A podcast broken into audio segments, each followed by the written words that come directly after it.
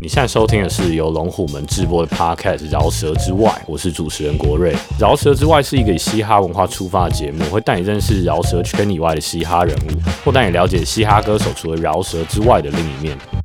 欢迎收听《饶舌之外》这一节《饶舌之外》，我们找来了台湾嘻哈 YouTube 的先锋，嘻哈圈的网络红人之一 Water。Water 曾做过 Yolo Lab、D Rebound Nine Nine，现在则是经营自己的嘻哈社群 Big Dub。我相信新生代乐迷一定都有听过他的声音，甚至可以模仿他的开场 What's up, guys？但其实 Water 并不是接触嘻哈特别久，反而是完全凭着满腔热血在做这些事。今天就让我们来跟 Water 聊聊他的饶舌之外，聊聊他怎么一步一步走上嘻哈这条路的。What's up, guys？我是 Water。那我今年现在二十六岁，过去的三年时间，我是一个 YouTuber。我一开始是在一个频道叫做 Yolo Lab，然后后来在 DR 九九，就是 D 叉九九，对。然后现在在我自己的一个全新的频道叫做 Big Dub，B I G D U B。基本上我就是一个做嘻哈内容的 YouTuber。可能有的人会觉得，哎、我三年内换了三个频道，但是我觉得我可以保证的是，如果拿我现在的热情跟三年前相比，绝对是有过之而无不及。我觉得我准备的比以前还要好了，所以现在订阅我的频道 CP 值蛮高的，大家可以去搜寻一下 Big Dub。其实大家都听过 Water 来介绍过很多嘻哈的故事啊，但我们想要聊聊 Water 你自己的嘻哈故事，你是怎么开始接触嘻哈，然后怎么加入这个产业的？呃，我自己真的算是比较晚接触嘻哈的啊、就是我记得我是到上了大学才有人生第一只手机。那我以前读高中又是那种私立的很严格的高中，我平常是一到六都要上课，然后早上六点，然后下课就已经晚上九点回家这样子，所以就没什么时间。我记得我高中最接近嘻哈的东西就是陈冠希吧。其实因为我爸就是我年纪很小的时候，我爸就在德国工作，然后我爸就一直有觉得说，哎，语言这个东西对我们未来是很重要的，所以我从小就在各式各样的英文补习班度过嘛。那刚好英文也是我最好的一个学科，那我就其实渐渐的，就是讲难听一点叫崇洋媚外，讲好听一点就是我蛮喜欢这所谓的西方文化。那到我到十八十九岁的时候，我才真的上了大学，那我开始打工，然后存钱，那我就记得我这个存了人生的第一笔，我觉得还算蛮庞大的金额，那我就是去美国玩，但是我玩我不是去可能十几二十天，我这一次就待了三个月，住在一个朋友家。那我这个朋友也是，他是 A B C，然后他中文不太好，对，然后他的朋友是完全不会讲中文的。我以前其实真的听比较少嘻哈，我以前是听像是西洋的流行音乐，Sam Smith 那种类型的，对。然后我就是真的第一次去了美国之后，我记得印象很深刻，那是一三一四年吧，那个时候市场上最流行的是饶舌歌手 Fady Wap 的单曲 Trap Queen，不论我在车上，或者是我到卖场，或者是我到任何店家，所有人都在播放这首歌。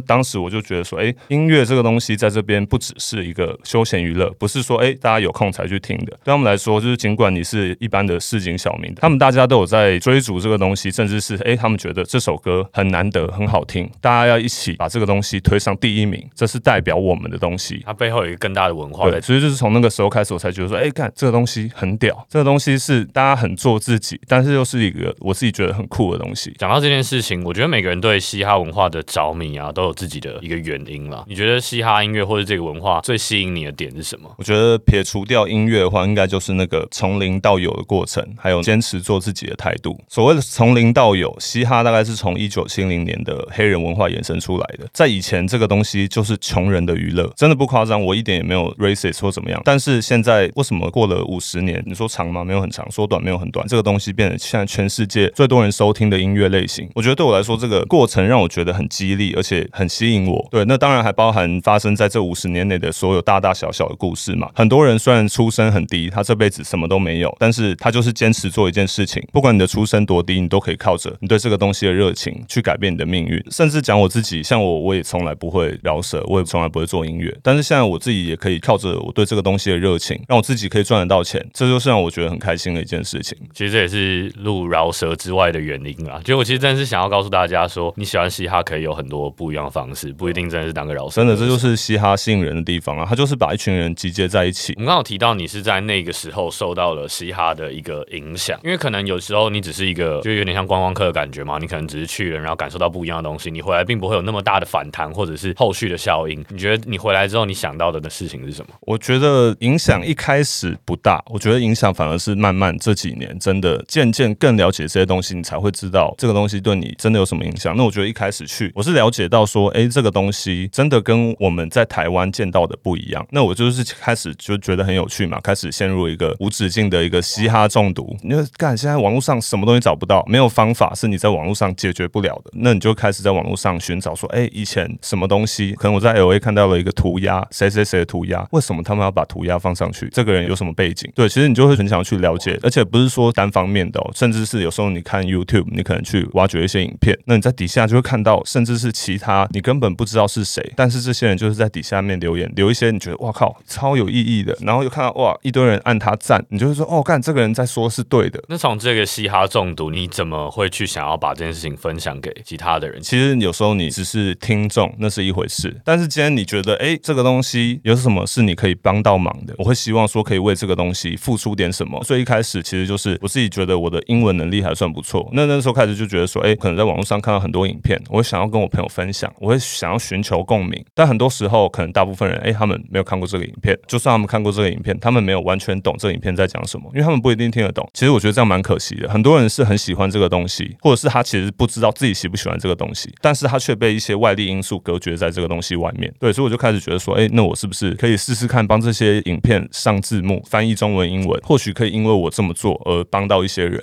我觉得这件事情很重要，因为很多人喜欢嘻哈的原因可能不太一样，但毕竟这个东西就是一个西方文化，你懂那个语言，你才能更理解那个文化背后的含义是什么。那我们聊聊你怎么把这件事情变成职业，就是从单纯的一个影片上字幕啊，或是分享影片这件事情，到后来你还做了 Yolo Lab，怎么踏入做频道这件事情？其实我就是想要得到参与感吧。那一开始我很喜欢嘻哈，但是其实那个时候我对台湾的嘻哈是一概不通。但是是真的到近几年，我真的在这个产业之后，才渐渐了解说，哎，以前有发生过什么事情。我记得那个时候我光是了解就花了非常长一段时间。那至于怎么会踏入做频道这件事情，因为我大学毕业之后第一份工作是在英文补习班当英文老师。那这工作没有不好，只是它就是一个没有前景的工作，是还不错的工作，一个月有四五万块、五六万块这样子，还 OK。那后来做一做，大概。做一年吧，然后我就是觉得这不是我想要的，然后后来我就去投履历，就找到我人生第二份工作，是在做一个租车的业务，朝九晚五的工作。对，那其实那个时候我也是知道说，哎，我不是很喜欢这份工作，我只是为了钱嘛，我只是为了养活我自己嘛。那刚好这个时候我又看到我一个我以前的朋友，不是很熟的朋友，这个人他本身是一个电音 DJ，当时他就创立了一个 Yolo Lab，我就看到他这个东西，我就觉得哇靠，蛮有想法的。反正他就是一个希望以一个媒体平台走向去发展，但是因为我朋友是电音 DJ 嘛，他对嘻哈是一概不通。我就直接私讯我这个朋友，我就跟他讲说，哎，你这个东西我觉得很屌，但是我帮你来做嘻哈的这个领域。那我一开始我就进去，然后我就开始从翻译影片，然后上字幕这份工作开始做。嗯，你觉得这份工作跟你想象中的有差别吗？嗯，差别吗？我觉得当然冲击是一定很大的，因为我完全不是这个背景的人，我完全从来没有剪辑影片啊或什么任何的背景。那也是真的进去之后，他们才跟我讲说，哎，上字幕我应该要怎么上。那个时候我记得我是在 Facebook 上面分享我的这这些影片。那我记得那个时候。啊，在那种嘻哈社团里面啊，我的影片甚至有些时候都三四百则分享。我自己是觉得，哇靠，很有成就感。但认真想想，我就觉得，看，充其量我就是一个上字幕的人，对我没有任何的 credit，没有任何人会知道我是谁，甚至没有人会想要知道我是谁，因为不重要啊。会英文的人满街跑嘛。后来我就开始想说，会不会今天我用一个第三人称的角度去分析我看到的这些事情，加一点点我个人的想法在里面，那会不会就会是不一样的结果？大概就是这样子的过程。你在做这件事情的时候，身边的人支持你吗？就刚开始的时候，可能家人或什么的。我必须说，我一开始像我讲的嘛，我一开始不是做租车业务嘛，因为我住家里。你知道吗？我记得最一开始我跟我爸妈讲过，说我要去做一些网络的东西。不要说他们听不懂，我自己都不知道我要做什么。我印象深刻，我爸妈还跟我讲说啊，不好吧？你现在工作不错啊，在一个那种大公司，一个月四万块，他们觉得稳定成长，慢慢爬上去，这样子是不错的啊。人生就是应该要这样啊。后来我就开始，好，我也不管。但是你知道，我觉得我这一部分是我让他们放心的地方，是我从来也不会跟我爸妈拿钱。我就做了大概一年吧。那个时候我们的办公室在东区，我住在南坎，我每天早上七八点出门，打一整天的工作啊，或者什么啊，剪影片什么的，持续了一年。我爸妈完全不知道我在干嘛，真的是到二零一九年过年，好过年总要待在家里了吧，就是要。花点时间陪家人的吧，然后那个时候大概七八万订阅，对，然后那时候就真的好可以跟跟他们讲说，哦，我在做什么，介绍一些嘻哈音乐，介绍一些国外的饶舌歌手，然后他们渐渐的去了解，然后我爸还在他的 Facebook 上面发了一个我的影片到上面，然后他在上面打说，这孩子整天早出晚归，也不知道到底在干嘛，让人觉得很担心。现在知道他在做影片，反正就是讲一些蛮感人人的话。他在我的影片里面看到我的热忱，我觉得这也是一个我自己经历过，可能比较少人会知道一个过程我跟你讲，我爸妈现在是我的第一 supporter，我妈更会。我跟你讲，我妈就看到会马上说，我觉得你说那个不太好。她说，我觉得你这边应该要怎么说怎么说，这样蛮有趣的，对吧？因为你知道我现在自己的这个频道，我也是在家工作，那现在就是等于我家人就看着我在做这些事情。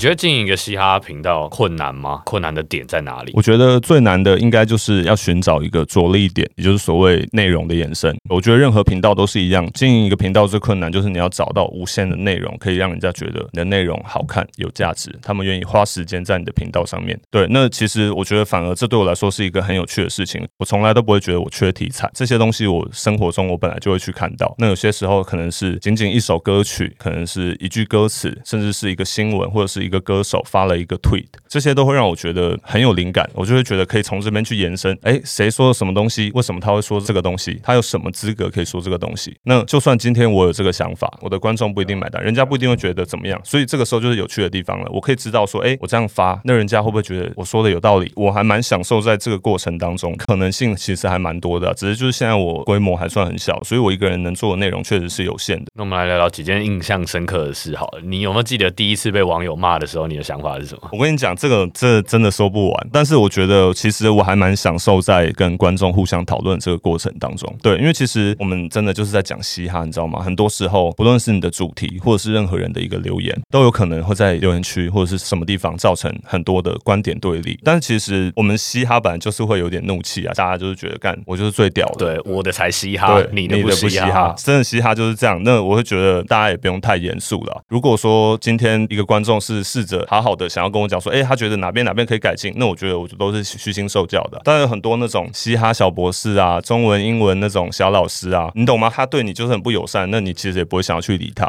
其实我觉得我已经过那个过程，我不太会因为一些人的留言会有什么想法，我就是做我自己该做的事情。然后我觉得有一个印象很深刻的是，我记得那个时候是二零一八年吧，就是第一叉九九经营了大概一年多的时间。因为我记得那个时候我们也有在微博上面发影片，微博上面也有就是一些小小的关注，可能几万观看这样子。就有一个中国的唱片公司就敲我们，他就跟我们说，哎，他们要请我们勋刚 Kelly 跟 JID 去中国做一个巡演，那是在上海跟北京，然后他们就希望可以邀请我们去。后来我就跟他们，呃，有一点来来回回这样子。后来发现说，哎，他们没有打算要给我们钱，他们只是说，呃，如果你们想来的话，你们可以来。我还跟我的当时的合伙人执意说，好，我们一定要去，我们去要拍点东西。但是我们也想说，我们要压预算嘛，我们也不能带人，就我跟他去。我们在出发之前，我们就直接买了一台相机。我们俩根本不会拍，就这样子直接杀去中国。那时候一开始先见到 JID，JID 就是 J c o 底下的，现在蛮红的一个歌手，对吧？那时候还记得是我们是去上海的浦东机场接机，然后看到他走出来，这样背个 LV 的包包，然后看就觉得哇靠，这是我人生第一个这么近距离可以看到一个，就是这个文化里面受到这么多人肯定的一个歌手。我记得他表演的途中，他有一段是他连 B 都没有下，他就一个人拿着麦克风，大概 rap 了五分钟吧。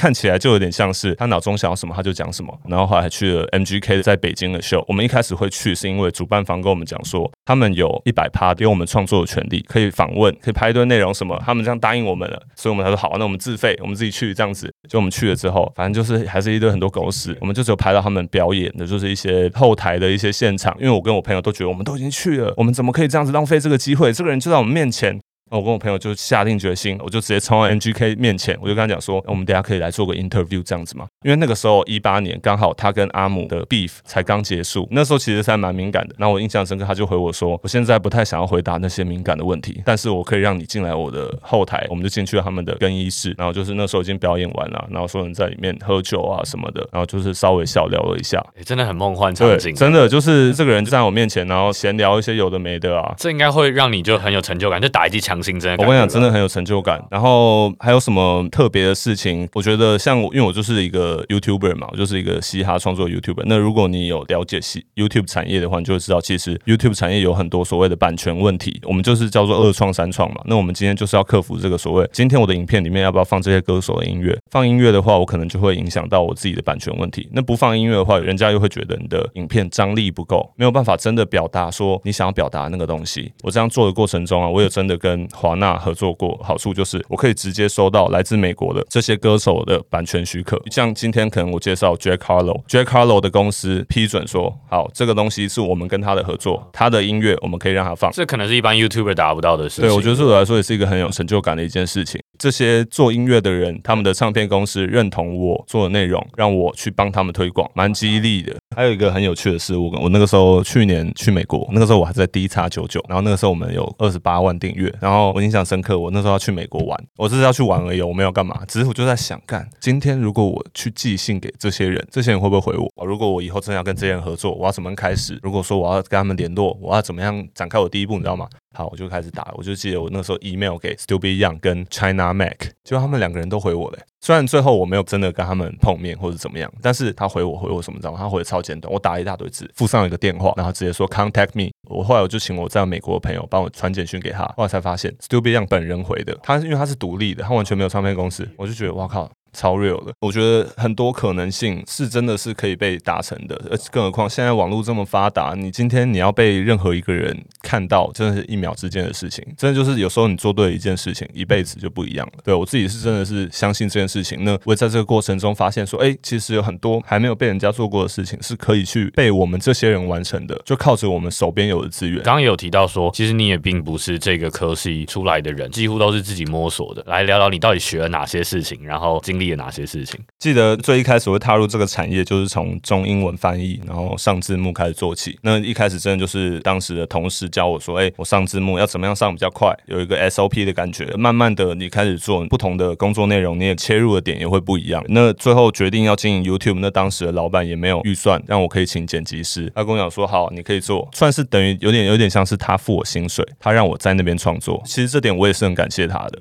因为开始要剪影片嘛，那一开始我会有这些想法，是因为我看一些国外的一些 YouTuber 也是一样做嘻哈的内容，DJ Academics 啊，什么 No Jumper、Adam Twenty Two 的这些人，那我渐渐去发现说，哎，我应该要怎么样去调整我的影片。后来因为我也不会剪影片，我就上 YouTube 学要怎么样用 Final Cut Pro 剪影片，开始找到这个感觉啊。对我觉得问题真的就是会在不断前进的过程中一直出现。像我现在要露脸，我有时候我会想到看这个灯光要怎么样放才会比较好，甚至一些什么其他技术性的问题。但我觉得这种事情真的就是你就只能越做越好，永远没有一个尽头。好奇你在做影片的时候，你是不是花了很多时间在前期的资料整理或筹备？就是最多九十帕的时间都在那上面，因为这件事很惊哎，我就是其实我常常会想说，你们做这种的很容易怕讲错或什么的。我跟你讲，真的超级会，我觉得真的就是看你做什么内容吧。不过我觉得我慢慢就发展出，哎，我知道说我做哪些内容比较快。我觉得真的花时间可能就是哦，要介绍谁啊，介绍谁，可能你每一部他的 interview 每一部四十分钟，就一定可能要看过五六部这样子。那你看完不是就算了，就是你可能像我自己到现在，我是已经看的时候，我就会直接记录哦。我觉得这一段或许是我会用到，如果说你完全没有记的话，像我一开始看完了很多部，然后我就想起来还有一个东西，我觉得可以放，但是我忘记在哪里。对，所以我要花很多时间要重新找。所以其实我觉得整理资料真的就是学到很多东西。但有没有遇过那种你可能错了，但其实是原文是错的，可能是原本的资料来源是有错，也不是你讲错。其实还是会有，就是观众不会去想说哦你是原文错，他就会想说你怎么会这样讲？你根本就没有在专业，你没有在对你的观众负责，压力超大的。你开始应该很不习惯这件事情吧？其实蛮不习惯的啦，但是其实像我讲，因为一开始没有人知道我是谁，算是有一个无形的一个庇护在外面。但是其实我还是会觉得说，哎，我应该要对这个东西负责，因为真的有人在看。我有时候真的不要说资料错，有时候甚至是剪影片啊，一些小瑕疵，你都会觉得看。要不要再重新上传一次？那就是一个悲剧的开始。有时候上传两个小时，两个小时哦，看又错一个，停掉。对啊，我觉得我就是有一些小小的强迫症啦。像我自己是觉得我很会看错字，我的影片不太会看到错字。如果真的有看到，那就是哦，干我真的好，就是一个真的好小失误。对，就是会让我觉得干怎么会这样？可是我们平常明明不会这样子的。你这样子做一支就是内容啊，或是影片的东西，大概会花多久时间？快的话，我有曾经一天可以完成两支影片，我也有曾经两个礼拜完成一支影片。这真的跟灵感很有关系，你知道吗？有时候真的就是哦，我看到他的故事，我觉得很有灵感。我跟你讲，我最近还有一个共鸣的，就是 Jack Harlow 这个歌手。我会做他的影片，是因为当初华纳找我合作，他们他们刚好想要主推这个艺人。我必须说，我一开始我喜欢这个人的音乐，但是我一开始就是其实蛮困扰，我就觉得看要讲些什么，你知道吗？好像有点兴致缺缺，所以我觉得可能要花很多时间。然后后来渐渐的，我就开始翻他的 interview 啊什么的，被他的故事深深吸引。我靠，真的被感动到，你知道吗？我很快一天两天马上就处理完，马上看完所有他的过程，然后甚至是很多文章。他现在二十二岁，然后什么十二十三岁，就曾经因为当时想要做音乐上的那些杂志报道，然后那个杂志报道真的就是二零一叉年，这真的就是十年如一日啊！我觉得这种东西真的就是这样，你被人家看到，人家还不一定会肯定你，但是只有你自己知道那个过程。像我自己在做的事情，我也是很相信。我过去这样子三年做一百多支影片，点阅率加起来也有三千万左右，那我就觉得，尽管我根本不知道这些人是谁，看的人是谁，甚至很多人甚至也不知道我是谁，对我来说这是一个很难能可贵的机会，这辈子你都可能都没有办法再去有一模一样的经历。那我们来聊聊一些数字好，因为其实像你做的每一个频道啊，其实那些数字都蛮惊人的，然后订阅数其实也都蛮高的。你会在意数字吗？然后你自己怎么看这件事情？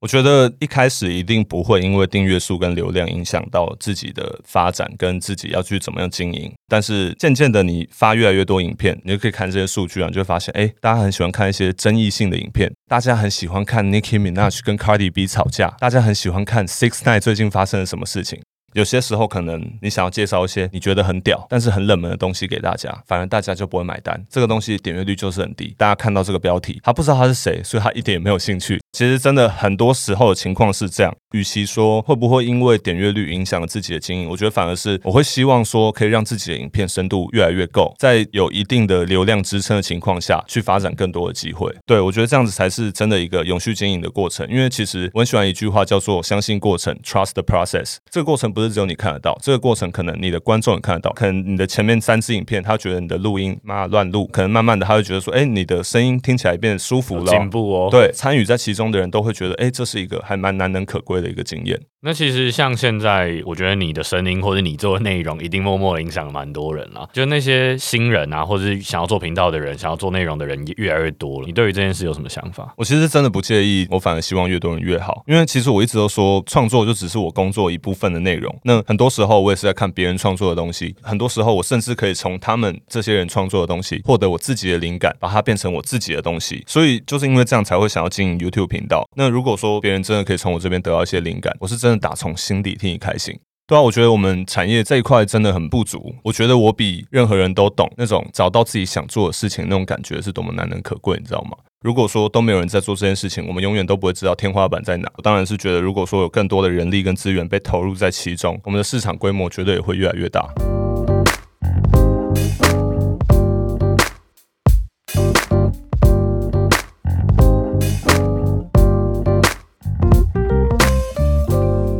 那最后，我们想要先从 D 叉叉九九的后期开始讲到你的离开，好了，因为其实这件事情大家也都蛮好奇的，就这到底是怎么发生的，然后你自己的想法是什么？嗯，我觉得其实也没有那么复杂了，就是我离开了之后啊，有很多朋友，甚至是不认识的人会来问我说：“哎，为什么离开了？那个不是你的平台吗？”但是其实如果你之前有看过我有一个我被酷杂志访问过一次，戴着面具的那一次，我记得我在那支影片里面就有说，这不是我的平台，我有一个老板。那其实我觉得有时候合作就是这样吧，一开始大家满腔热血，想把这件事事情做好，但是时间拉长之后，你就会渐渐的发现，每个人的状态不一定是一样的，每个人想要的也不一定是一样的，这是一定的嘛？可能每个人的经济状况不一样，每个人的个性不一样，完全就是没有办法避免的事情。那我觉得大家可以把它当做是我们之前这个 D 叉九九团队，大家都是一起一个人拿一支笔，在一张纸上面画画，渐渐画。那可能不幸的话，就会发现说这张画现在不太协调。那就算我们今天离开了同一张纸，那也不代表我们的东西不好。能讲的就是这样吧。我从来也没有想要制造对立或者怎么样的。我觉得在嘻哈产业里，要能找到一个可以走一段的伙伴，其实也不容易了。我觉得其实大家也不用觉得说是不是真的吵架或什么的，对吧？其实我觉得我真的三年前、三年后，我的初衷没有变，我想要做的事情没有变，我的热情甚至也没有变，我的热情甚至还比以前更有热情。因为其实我觉得我看到更多机会，我还是在做一样的事情，只是不是在原本的那张纸上而已。其实 Water 一开始或者是大部分啦，都是以报道国外嘻哈为主。但相信你在这个产业这样的一段时间，也有接触到更多台湾嘻哈文化的人。我想要问两个问题啊，第一个是可能你观察下来、对比下来，就是有什么差别，或者是有什么不一样的地方。那另外一个是你之后会多报道一些台湾嘻哈的事情吗？我觉得我从来都没有把自己的目标设定在国内或是国外。我觉得嘻哈这件事情对我来说都一样，差别我觉得大家也都能感受得到，音乐性啊，跟一些所谓的背景、文化、年纪，甚至语言都有关系。今天就算。算同样是身处在纽约的饶舌歌手，也可能会有不一样的风格。那不同年代喜好也不一样。我觉得嘻哈就是一个大家庭，你知道吗？今天我在台湾喜欢嘻哈，我如果去了美国，我就是一定就是尽可能的寻找跟这个主题有关系的东西嘛。我会想要去看一些我在台湾看不到的嘻哈。第二个问题就是台湾嘛，对我觉得之后一定是会的。但我是其实我是觉得台湾的嘻哈音乐其实还有点像在找寻自己的感觉。对我觉得大家还不太有自信，然后太多外面的声音跟标准告诉大家说我们应该要怎么做、怎么编曲、怎么饶舌。但其实我觉得台湾的嘻哈音乐其实是很有趣的，很多实验性或者是地下的歌手或者是音乐，其实是非常非常厉害的。那其实我觉得现在趋势也是做音乐的年纪大家越来越轻，大家越来越早发现自己喜欢的是什么。不论你是歌手啊，或是制作人也好，那甚至是其他产业内的才华，每个人都可以拥有一群很始终的听众粉丝。那像我自己，我也有认识很多这方面的人才。当然，我如果未来做的更大更好，我会希望说可以把这个东西跟更多机会去做接轨吧。那你接下来目标是什么？你会觉得是重新开始吗？重新开始倒不至于啦。我觉得我以前做的那些东西，好处就是大家都还看得到，就是现在你去搜寻一样都还看得到，只是在不同的频道而已。对我觉得那些真的都是我非常真诚、非常真心想要跟大家分享的。那我觉得其实身处在这个产业里，我觉得你就是有点像你会有两种身份吧，一个你是观浪者，一个你是不断尝试要去站在浪头上的那个角色。今天打从我最一开始认识嘻哈，我觉得这个带给我的不是是只有一首又一首歌的播放时间，我觉得那些歌手中里面的故事啊，他们的人生历练，甚至是到对社会的影响，这一切都让嘻哈变成了一个很有凝聚力的一个武器。你如果喜欢这个东西，你不用怕自己出身有多低，你不用管要花多少时间，要付出多少努力。世界上所有一夜成名的故事，都始于一个信念，就是我想要变得更好的信念。对，我觉得这个东西就是我在我的影片里面想要传达的一个核心价值吧。我觉得我是一个非常非常乐观正面的人，我就是希望可以在我影片里面告诉大家说，哎，我从这个人的故事里面看到了什么。如果你也能从我讲的话里面受到一些启发，我是真心替你感到开心。我觉得追求自己的梦想，做自己喜欢的事情，在我心目中才是一件最嘻哈的事情。